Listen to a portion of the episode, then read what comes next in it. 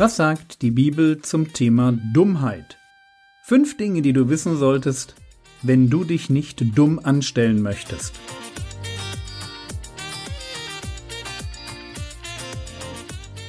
Theologie, die dich im Glauben wachsen lässt, nachfolge praktisch dein geistlicher Impuls für den Tag. Mein Name ist Jürgen Fischer und wir wollen uns heute mit der Frage beschäftigen, wie man klug wird.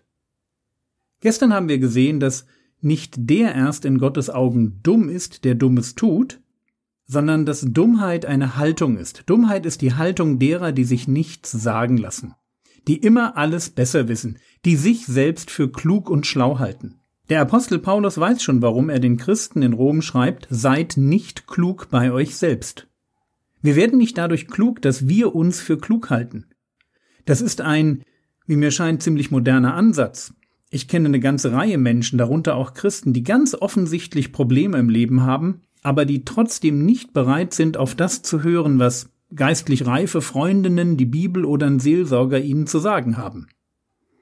Eigenwilligkeit Unbelehrbarkeit, Überheblichkeit, Dickköpfigkeit und Dummheit gehen irgendwie Hand in Hand.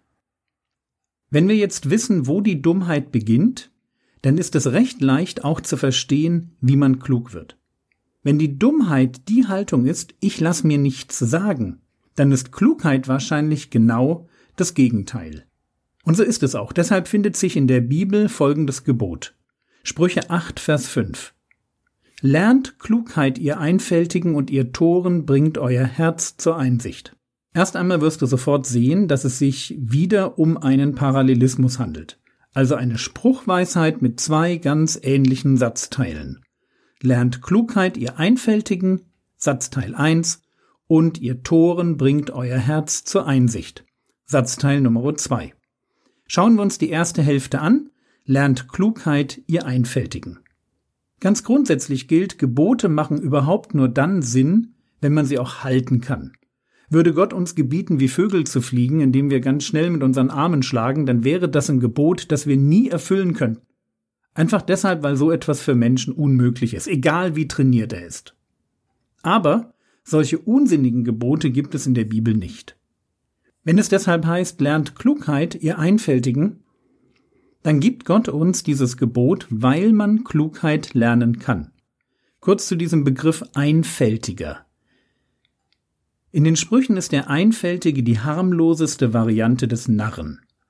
Für den Einfältigen besteht Hoffnung, weil er noch formbar ist, und deshalb kann er Klugheit lernen und er kann weise werden. Der Einfältige, das ist der Teenager, dem es an Lebenserfahrung und Verstand mangelt der irgendwie leichtgläubig ist, Unglück nicht erkennt, sich schnell auch zum Bösen verführen lässt. Diese Offenheit für fremde Einflüsse ist gleichzeitig Chance und Fluch. Chance, wenn er sich auf den Weg der Weisheit einlässt, oder Fluch, wenn ihn die falschen Vorbilder zum Bösen verführen. Und jetzt kommt Gott zum Einfältigen und natürlich muss man kein Teenager sein, um Klugheit zu lernen. Man darf auch älter sein. Aber so die Haltung eines Teenagers haben oder den Mangel an Lebenserfahrung. Jetzt kommt Gott und sagt, lernt Klugheit, ihr Einfältigen. Also wie wird man klug? Indem man anfängt, Klugheit zu lernen. Klugheit ist nichts, was man einfach so hat oder nicht hat. Klugheit ist keine Frage des Intelligenzquotienten. Klugheit kann man sich auch nicht einfach so von anderen Menschen abschauen. Klugheit muss man lernen. Wie lernt man Klugheit? Idealerweise von seinen Eltern. Das Buch Die Sprüche ist dafür in der Bibel, dass Eltern sich mit ihren Kindern hinsetzen und ihnen die Weisheit Gottes beibringen. Erziehung hat aus Gottes Perspektive ganz viel mit Belehrung zu tun.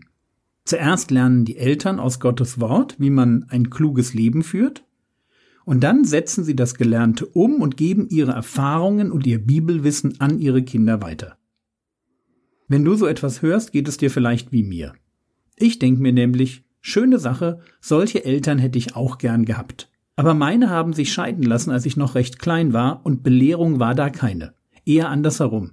Das, was ich durch Anschauung gelernt habe, von dem wusste ich bereits als Teenager, dass es eines nicht war, nämlich klug. Also was tun, wenn man sich wie ich mit Anfang 20 bekehrt und da keiner war, der einem die Bibel erklärt hat?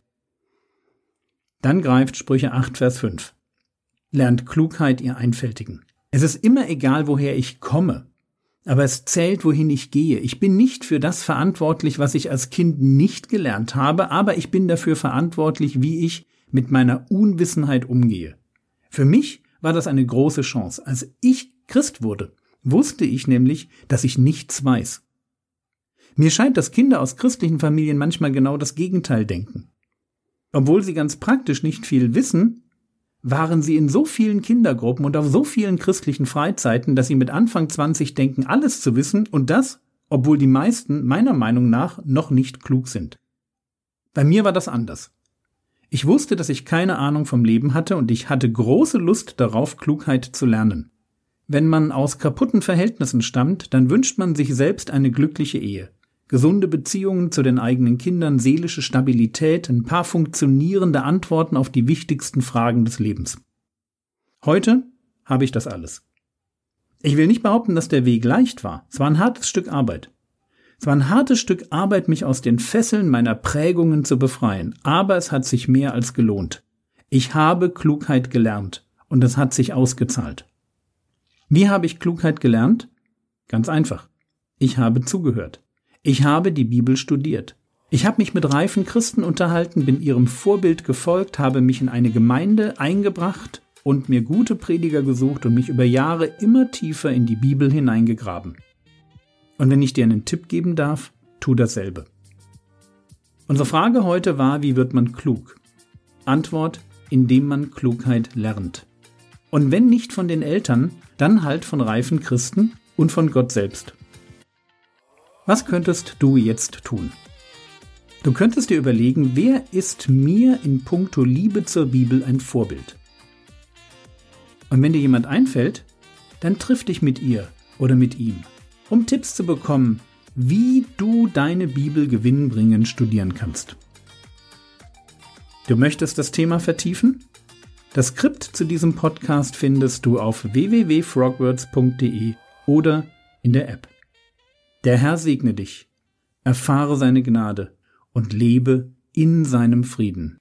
Amen.